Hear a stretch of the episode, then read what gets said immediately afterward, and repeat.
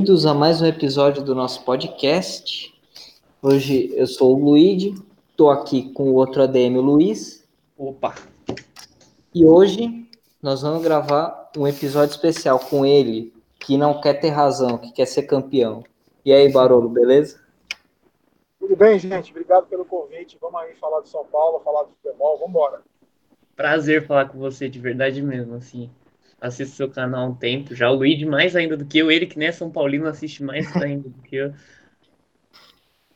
Eu sou palmeirense, mas curto você bastante, Barulho. Legal, velho, legal saber. Porque no o canal a gente não. Eu tenho uma postura de não respeitar outras instituições, outros, outros torcedores, né? Eu acho que a gente é rival, mas não é inimigo. Tem a brincadeira, a tiração de sal, que eu acho legal, mas nunca desrespeitando outras torcidas e principalmente jamais desrespeitando qualquer instituição, né? Eu acho que por isso que o canal tem um público também que não é só de São Paulino. Eu acho que é um dos grandes pilares mesmo. E o Barolo, como que surgiu a ideia de criar um canal? Cara, a ideia, na verdade, eu nunca tive, nunca passou pela minha cabeça criar um canal. Eu só, uma vez eu, eu sempre falo que o, o meu canal foi criado por causa do Dudu, do Palmeiras uma vez teve um jogo Palmeiras e São Paulo no Allianz Parque, que o Palmeiras ganhou de 3 a 0 e o Dudu fez um gol de cobertura no Denis. Ah, eu, lembro. eu, lembro. que eu estava em casa assistindo, ó, tendo a transmissão pela internet, e eu lembro que eu fiquei tão nervoso, tão nervoso com esse jogo, com tanta raiva, que eu comecei a passar mal. E eu falei, meu, eu preciso fazer alguma coisa para para para fora essa raiva, senão eu vou ter um infarto, vai acontecer alguma coisa comigo.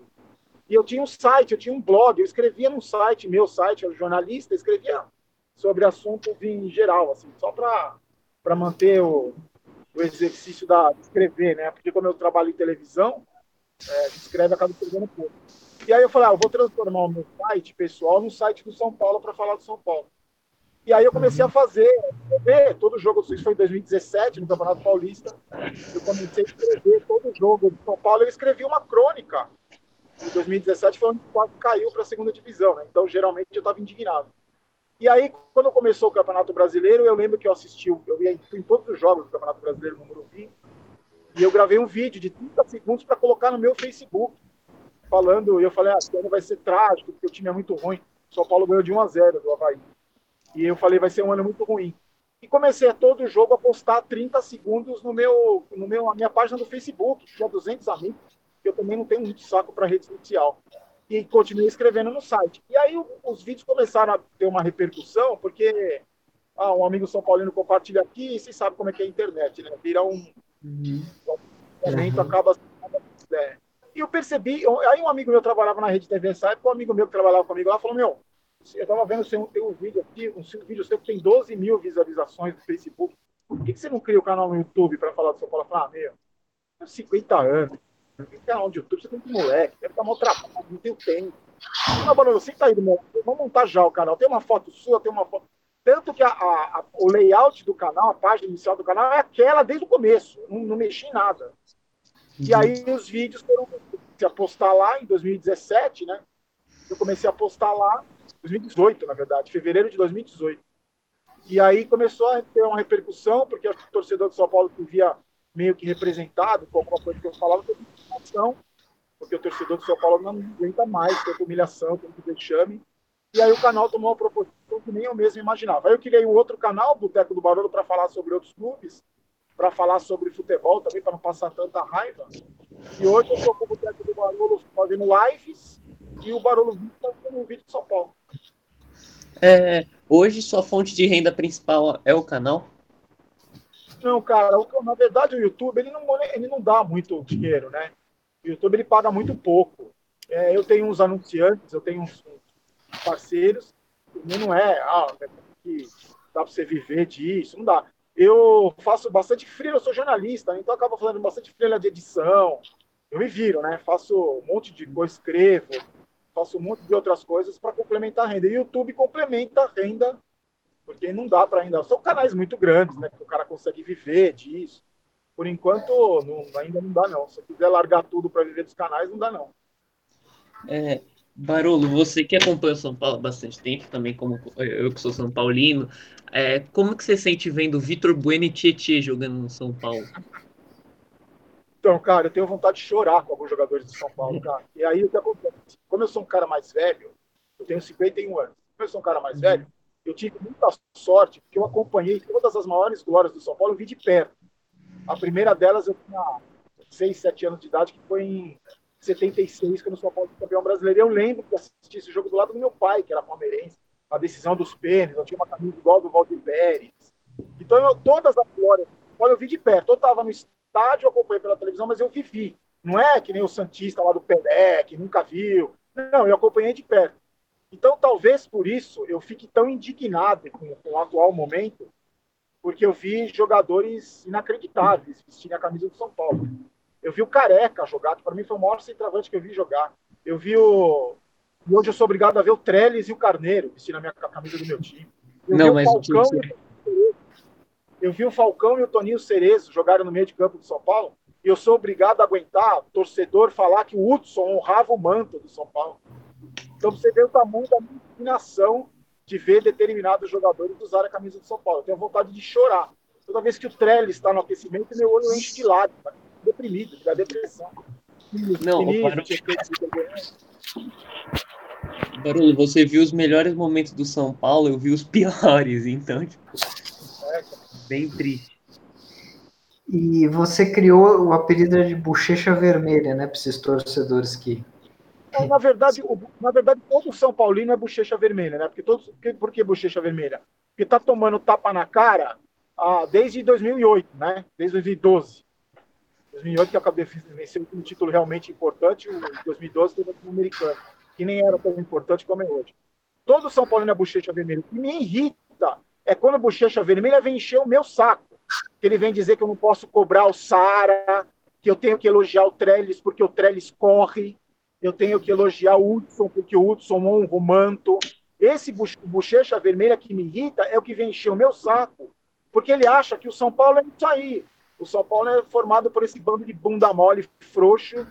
E o São Paulo não é isso. Eu vi o São Paulo, eu sei o que é. Eu sei a grandeza do São Paulo. O bochechinha vermelha pode ser bochecha vermelha, acostumado a gostar, gostar de to tomar tapa na cara, achar que é tudo lindo. Ontem o bochecha vermelha me chamou no Instagram e falou assim: é, o Casares precisa dar um pouco de paz pro elenco. Eu falei, amigão, esse elenco tá em paz desde 2008. Que paz o quê? Ó?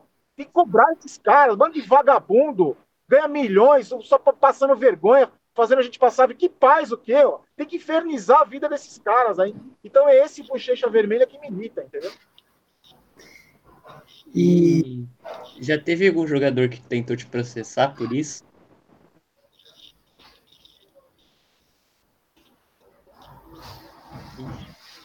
Barulho? O cara pode. É, eu nunca fiz uma crítica pessoal a nenhum desses caras eles não podem me acusar de injúria, que é quando você atribui a outra pessoa um crime que ela não cometeu. Eu nunca disse que eles cometeram nenhum crime. Você não pode falar de difamação, porque eu não falo nada contra a pessoa do jogador.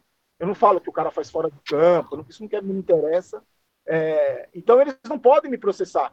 As minhas críticas são relacionadas ao desempenho deles como profissional. Assim como eles podem me criticar como profissional também, como jornalista. Então eu nunca ofendi nenhum jogador, eu nunca xinguei nenhum jogador. Eu chamo de pereba, de cabeça de bagre, que são é, adjetivos associados ao desempenho dele dentro de campo. Mas eu nunca chamei um jogador de filho disso, de filho daquilo. Eu nunca disse, nunca, nunca ofendi nenhum jogador. E eu, e pelo que eu sei, lá de dentro do Morumbi, tem muito conselheiro, muito diretor que concorda com o que eu falo sobre cobrança, sobre comodismo, desses caras serem um bando de acomodados, o jogador que vem para o São Paulo engorda. Então, muitos caras lá dentro concordam comigo, mas eu sei que eu sou.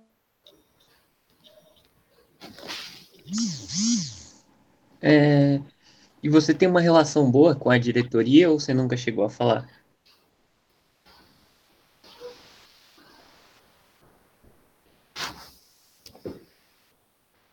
Será que ele caiu?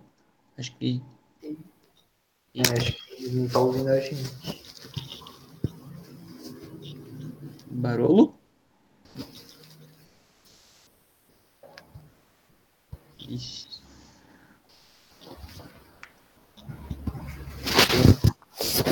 caiu mesmo. Esse me odeia. Mas é para mim um prazer, uma honra.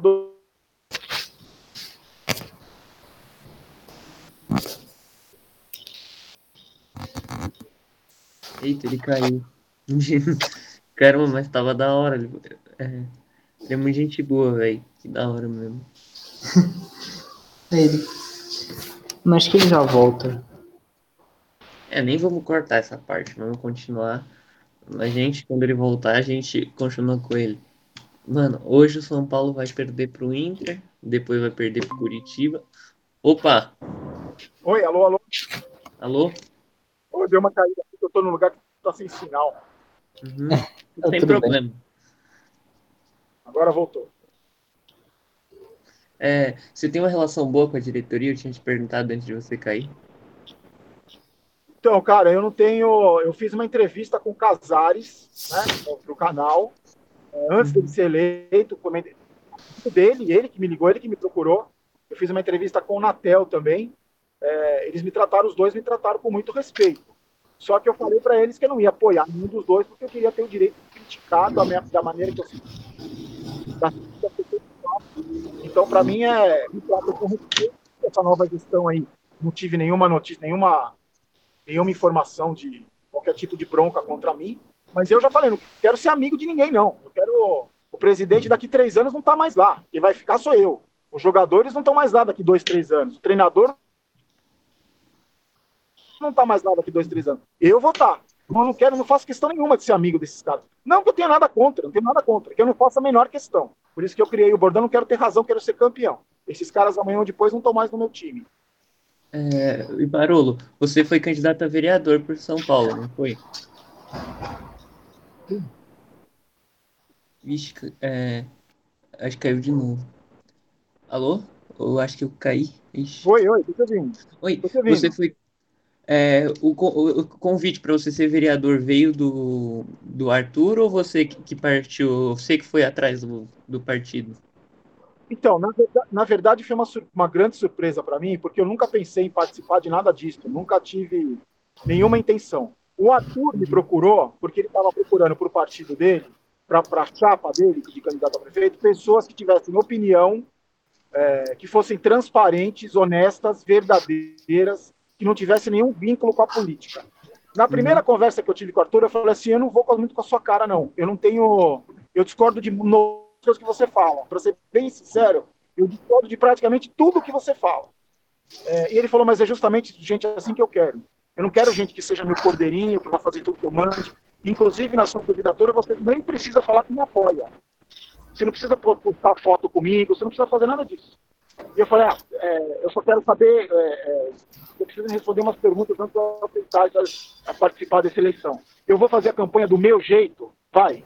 Eu posso fazer o que eu bem entender? Pode. Eu não, po- não vou ficar na mão de nenhum partido, de você, de nada.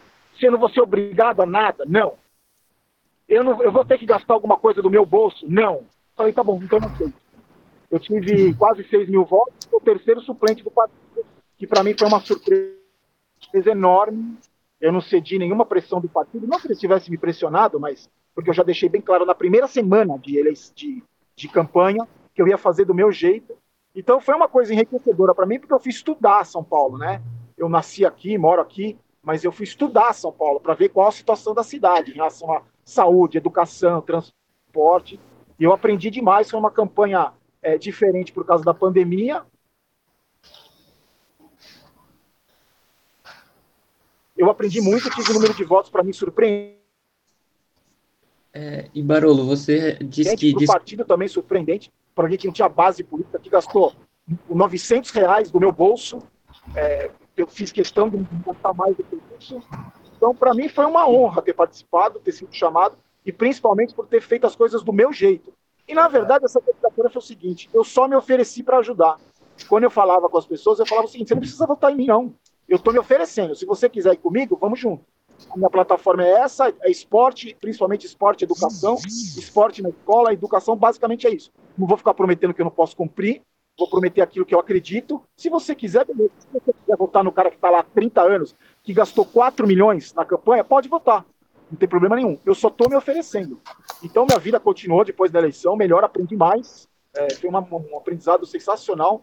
Tive orgulho da campanha que eu fiz, não cedi a pressão nenhuma, não gastei dinheiro da área, não tinha fundo eleitoral. Os 900 reais que eu gastei na minha campanha foram do meu bolso. Então eu fiz exatamente aquilo que eu planejava fazer.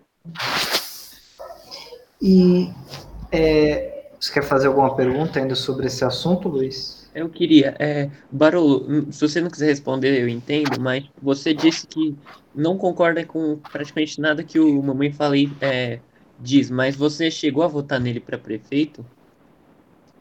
Então, cara, eu, você não concordar com, com, algumas posturas não significa que você não possa votar na pessoa. Uhum. Porque eu não concordo 100% com nenhum desses candidatos, com nenhum político, com ninguém. Eu não uhum. concordo 100% com ninguém. Então, fazendo a comparação do que eu fiz dos candidatos, tem uma coisa no Arthur que eu admiro muito. Ele tem muita proposta boa, ele tem muita ideia boa para São Paulo, ele tem muita vontade de fazer. E tem ideias novas, é um cara muito, muito trabalhador. Isso para mim já E o que, conta, que contou muito ponto para eu ter votado no Arthur foi a coragem dele. Ele é um cara muito corajoso, porque se eu, na minha humilde condição de ter um canal de um time de futebol, já, já exige uma certa coragem de você dar cara a tapa e apanhar, e sofrer ameaça de morte, e fazendo o trampo que eu faço no meu canal, já requer uma certa coragem. Imagina a coragem que o Arthur teve que ter para participar dessas eleições aí, para concorrer com os caras que estão há 300 anos no poder, desafiando o privilégio, como, como ele desafia sendo deputado estadual. Eu fui conhecer o gabinete dele, fiquei com dó do gabinete dele no, no, no, na Assembleia Legislativa. Tem quatro computadores e um sofá tudo furado. Ele falou, Barolo, aqui na, aqui na Assembleia tem, tem deputado que tem é, mármore no chão do gabinete. Ele não usa verba eleitoral, ele não tem motorista, ele tem. Ele pode ter 25 assessores, ele tem seis. Então, algumas posturas dele é, que eu não conhecia. Eu acho que. Eu fui conhecer essa, determinadas posturas vendo, acompanhando a campanha dele. E a principal delas é a coragem. É a, é, coerência, eu votei no Arthur e votaria nele de novo. Embora discordando de muita coisa, muita proposta dele, embora discordando de praticamente todas as propostas dos outros candidatos, entendeu? Uhum. E, bom, agora eu vou mudar um pouco de assunto, voltar a falar do São Paulo. É, o Barolo, você está vendo assim é, muita semelhança entre esse time agora com aquele time que perdeu o Campeonato Brasileiro 2018, acabou perdendo para o Palmeiras? Não, cara, eu acho que aquele time de 2018, aquele time de 2018 na liderança era uma vaca em cima da área. Você não sabia como ele foi parar lá, mas uma hora ia cair. O São Paulo terminou o primeiro turno bem, primeiro turno em primeiro lugar, é, mas depois começou a cair pelo esquema de jogo do Aguirre, que era um esquema de jogo nunca foi característica do São Paulo, é, é, por ter perdido alguns jogadores e por, pelos outros times, como Palmeiras, por exemplo, que foi campeão naquele ano, ter é, se dedicado ao campeonato. Hoje o São Paulo tem um elenco melhor, eu acho mais qualificado que aquele, e o principal hoje, os principais clubes do Brasil, até duas, três rodadas atrás, estavam focados em outras competições. O Palmeiras está disputando duas finais, cara. O Grêmio já faz muitos anos que abandonou o Campeonato Brasileiro para se dedicar só às Copas. O Flamengo, depois que foi eliminado da Libertadores, que focou só no Brasileirão. O Santos, a mesma coisa. Eu acho que a diferença do São Paulo hoje é que tem um elenco melhor, um técnico, para mim, do mesmo nível, nota 6, como o Aguirre também era nota 6. Mas a grande diferença que fez o São Paulo ainda ser líder do campeonato hoje, acho que a gente está falando quarta-feira antes do jogo do Internacional, foi que os outros times, os principais times, simplesmente abandonaram as competições e o São Paulo, sendo eliminado das principais eh, competições, pôde concentrar foco só no Campeonato Brasileiro. É, eu discordo um pouco de você, porque na minha visão, o São Paulo ainda é uma vaca em cima da árvore. O São Paulo, tipo, a chance de não ganhar nenhum dos próximos jogos, para mim, é muito grande. Assim, tipo, para mim, desde que estava líder, eu falei ainda pro. Nos primeiros podcasts que a gente gravou, eu falei: o São Paulo não vai ser campeão. E todo mundo falou: não, é impossível o São Paulo não ser campeão. Eu, e, tipo, e é o que tá acontecendo agora. Eu acho que é muito difícil o São Paulo se manter aí. Eu acho que a chance do São Paulo é não ir nem pra Libertadores.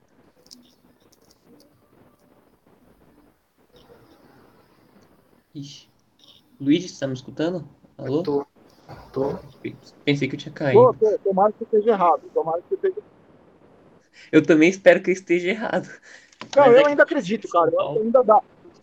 Do mesmo jeito, do mesmo jeito que para mim foi uma surpresa esses caras emendarem quatro, cinco jogos com boas vitórias, abrirem sete pontos, oito pontos no segundo colocado, nada me, me, me faz é, desacreditar que eles não possam fazer isso de novo, entendeu?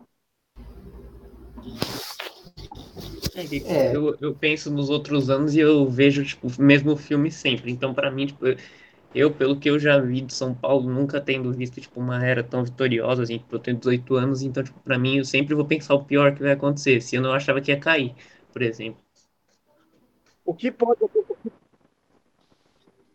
o que pode acontecer, o que eu acho de repetir os outros anos, é o seguinte: é a postura desses jogadores.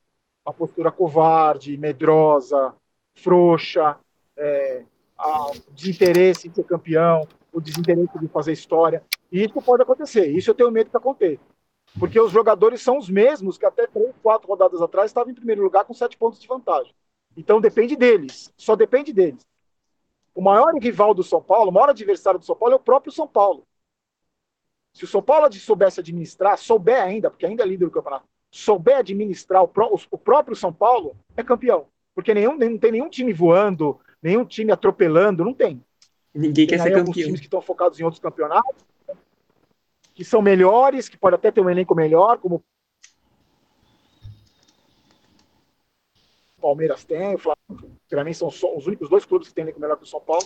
Mas é, eu já vi time com elenco pior que o São Paulo ser campeão. Eu já vi time com esquema de jogo pior que o do Diniz ser campeão. Eu já vi treinador que o, que o Diniz ser campeão. Eu só não vi time bunda mole ser campeão. Eu só não vi time sem fome de título ser campeão. Eu nunca vi time sem alma ser campeão. É, que é uma coisa que o time não pode perder, né? Espero que é, ainda não é tenha perdido. É o principal. Se tiver alma, se tiver fome de ser campeão, o resto é secundário. Cansaço, calendário, jogador machucado, elenco, não interessa. Isso aí tudo fica em segundo plano se os caras se fecharem um compromisso de entrar para a história e serem campeões. Porque o campeonato não está difícil, não. Caiu no colo do São Paulo esse campeonato. É verdade. E o Barolo, se você é, torce para São Paulo muitos anos, né? Viu os principais títulos da história do time. Para você, qual foi o melhor time assim da história do São Paulo que você viu jogar? Cara, eu lembro um time que me marcou muito foi aquele time dos menudos do Sininho, que eu era criança. Então, o encantamento que aquele time me causava com o Careca, com o Miller, aquele campeão é, brasileiro de 86, eu acho que foi um time que me marcou muito. O, do, dos títulos mundiais de 92, 93, me marcaram por causa do Tele Santana, né? A visão do Tele Santana de ver futebol dos, os de 2006, 2008 foram um futebol menos técnico do São Paulo, né? Mas também você vai ficando mais velho, você vai perdendo um pouco a inocência. Mas para mim, o do Cilinho de 85 me marcou muito, porque eu era criança. O primeiro título que eu vi de perto foi São Paulo e Português, que eu vi no Morumbi.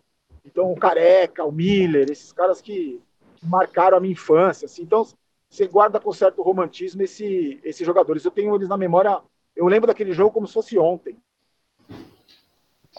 E aquele jogo que eu até vi você comentar em outra entrevista, é, eu não lembro qual que foi, que você falou daquele jogo São Paulo e Guarani em 86.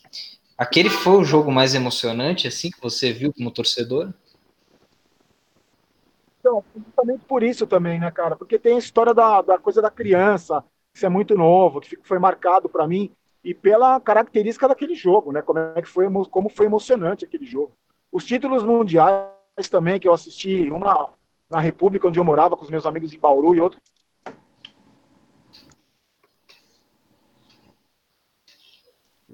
eu assisti com meu pai. Aquele jogo que o Rogério Ceni pegou o pênalti, defendeu o pênalti, fez o gol de pênalti, estava quase perdido contra o Rosário. Uhum.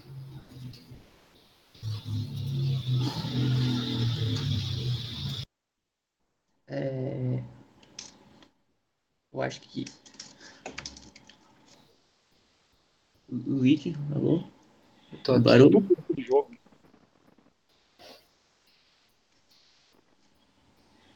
É, Barolo, você em 2016 acreditava no título da Libertadores? Cara, eu vou te falar, eu acredito sempre no São Paulo, cara. Um time que é três vezes campeão do mundo, três vezes campeão da Libertadores, você tem que acreditar sempre. É o São Paulo que tá lá, entendeu? É a camisa do São Paulo que tá lá. Então uhum. não tem essa, ah, não acredita que não vai ser campeão. Ah, esse campeonato aí entra, não vai ganhar. Eu acredito sempre que vai ganhar. Torço sempre. Agora, se você falar que é, se é por convicção, não, não é por muitas vezes eu só posso disputar campeonatos que eu não tinha a menor convicção que ia ganhar, mas sempre acreditava, porque é o São Paulo que está tá em campo. É a camisa do São Paulo, ela tem muito peso. É, muitas vezes foi na, na, empolgação na torcida, não por convicção. Mas daquele de 2016 o time foi chegando, chegando, chegando, por que não acreditar? Eu sempre acreditei. Mas é claro que você vai ficando mais velho, você tem um nível de consciência maior. No começo desse campeonato brasileiro, se alguém chegasse para mim e falasse assim: Ó, oh, Barulho, o São Paulo vai ser, vai disputar a semifinal da Copa do Brasil e vai ser terceiro lugar do brasileiro. Você assina? Eu assinava na hora. É, mas começou o campeonato, você sempre acredita que vai ser campeão de São Paulo, tem um peso, não dá para negar. É o maior vencedor de de títulos internacionais do Brasil, os maiores times do mundo, não tem como. Eu, tipo, eu sempre torço, assim, tipo, com o máximo que eu consigo, mas eu, eu, eu sou o cara mais desconfiante, desconfiante do mundo com o São Paulo. Assim, tipo, eu assisto, às vezes eu assisto o jogo já sabendo que vou perder, mas mesmo assim torço.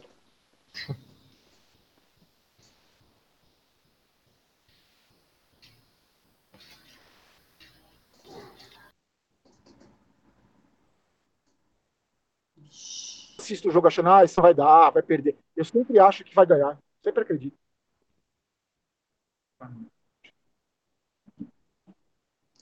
É, Barulho, qual é seu palpite para hoje, antes da gente finalizar? Que você tá, tá Cara, pra mim, 1x0, meio a 0 pra mim é goleada, velho. Meio a 0 pra mim tá bom demais. Eu ainda acredito que esses caras vão dar uma resposta, cara. Eu acredito que esses caras vão dar uma resposta. Como deram no Atlético contra o Atlético Mineiro depois de perder pro Corinthians. Eu acho que tá na mão desses caras aí, cara. Tá na mão desses caras. É o mesmo time, é o mesmo elenco, é o mesmo treinador. Cara, eu acredito. E não tem nenhum Hoje, time. O Internacional não é nenhum bicho. Né? Sim. Mais um motivo para acreditar, pela postura dele, o cara que cobra, joga, cobra companheiro, enche o saco do juiz, enche o saco do adversário, é inconformado com a derrota. Se todos os jogadores do São Paulo tivessem a qualidade do Trellis e a disposição e a postura do Luciano, o São Paulo já, teria, já seria campeão. Já teria com 10 pontos na frente. Às vezes não importa muito mais a postura do jogador. Não é só correr, que nem um débil mental. Eu tenho uma Beagle que corre pra cacete também. É a postura, é de inconformismo com a derrota, é de querer entrar pra história, é de querer ser campeão, de querer é, fazer algo a mais, de doar 110% na hora do jogo. O Luciano tem essa postura. Mais do talento dele com a bola no pé, de ter um gols, de que tá vivendo a melhor fase da carreira, né? É, mais do que isso, é a postura que ele tem. Eu admiro, eu acho que a, a, volta dele é importante pela postura. Eu queria muito ver o Luciano contra o Bragantino, naquele jogo que estava tomando de 4, era para tomar de 8. Eu queria muito ver o Luciano naquele jogo de Libertadores que foi eliminado pelo River, e o Pablo foi substituído e foi dar soquinho na mão do Prato, no banco de reserva. Em vez de chutar a placa, a placa de publicidade indignado que estava sendo eliminado, o jogador vai lá bater soquinho na mão do adversário. Eu queria ver muito se fosse o Luciano naquela situação, entendeu? Você percebe o que eu estou falando? A postura uhum. que tem que ser diferente. A postura de um campeão não é sendo eliminado da fase grupos da Libertadores e dar soquinho na mão do adversário. Não, e o Luciano, quando chegou, eu achei que ia ser uma merda. Eu falei, quer ver? Esse cara vai ficar aí dois meses e vai pro Bragantino. É, porque a gente está acostumado, né? Olha quanto cabeça de bagre foi contratado e deu errado, quanto dinheiro jogado fora por incompetência desses diretores aí, dessas gestões. Não, vários. Eu tenho uma lista de 20 nomes. De é, eu vi no fora. seu canal. Você, o Jova, também é. fez essa lista. Eu achei muito bom. Exatamente. Exatamente. E o, o Barolo, você que é amigo do Jova, depois faz a ponte para ele vir para cá também. Tá bom, cara. Vamos sim, vou falar, fala com ele. Passa, manda o seu contato para mim lá no Instagram, no meu WhatsApp e eu passo para ele. Beleza. É, e antes de finalizar, Bom. fala aí para quem está ouvindo para as suas redes sociais. Cara, você me acha no, no Barolo Vídeos em tudo: Facebook, Twitter, Instagram. É, Barolo Vídeos, o canal Barolo Vídeos e o canal Boteco com Barolo com K, com K Boteco com K, que lá a gente fala sobre futebol e no Barolo Vídeos sobre o São Paulo. Tá todo mundo convidado. E quem veio pelo Barolo, siga a gente no Instagram, Informados FC, e escute nossos outros podcasts, Informados FC Podcast. É isso aí.